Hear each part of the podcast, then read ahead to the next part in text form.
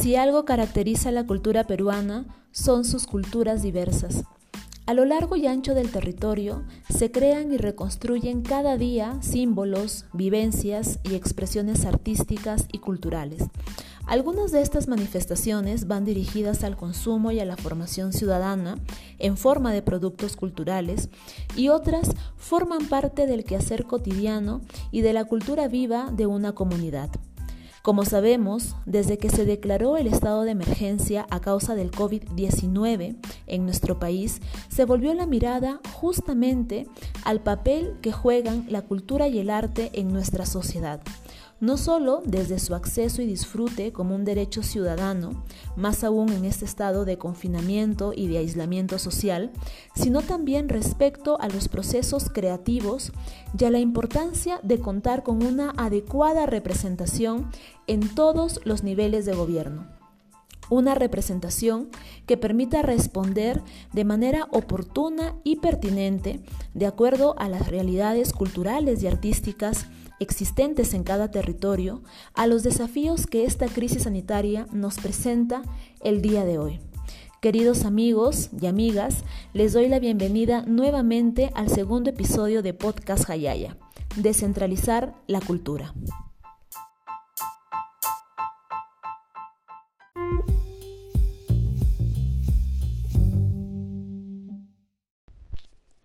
Hasta la fecha, la respuesta de las autoridades y el papel de las instituciones competentes han sido bastante insatisfactorias para los diversos agentes, artistas, gestores y emprendedores culturales, quienes no han visto medidas claras a sus demandas más urgentes frente a este contexto de pandemia.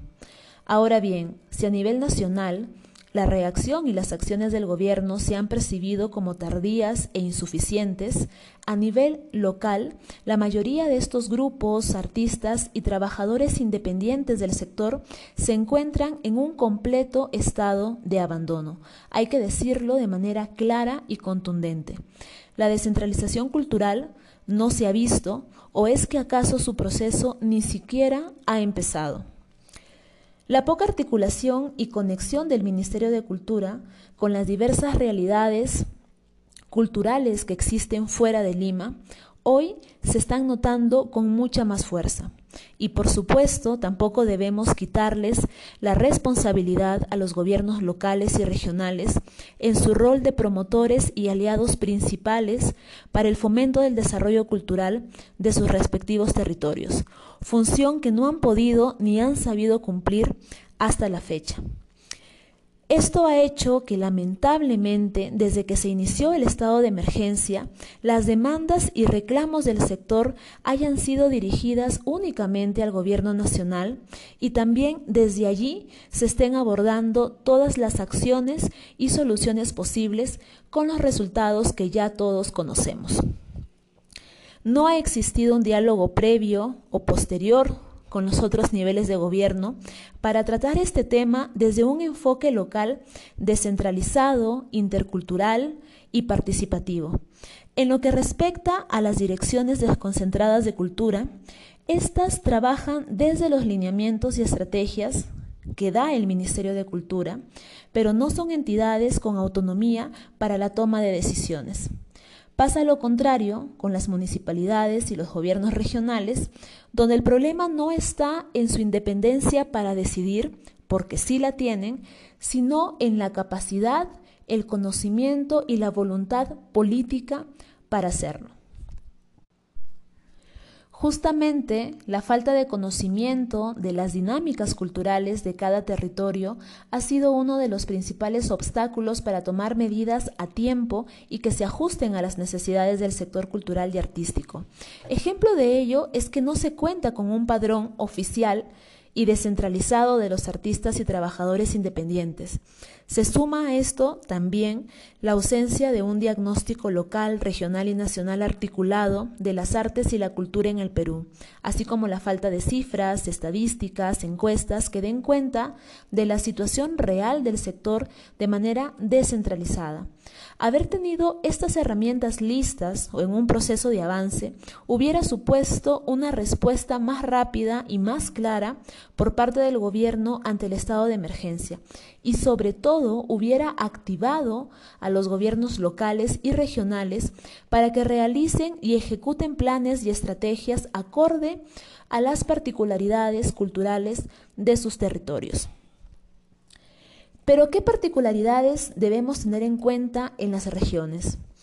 La dinámica del sector cultural contempla diversos factores que van desde el inicio del proceso creativo hasta después del uso y consumo del producto o del elemento cultural por parte del público o de una comunidad apuntando siempre a registrar y entender el impacto que estas manifestaciones culturales han tenido sobre los trabajadores del sector, sobre el público participativo y también sobre la sociedad.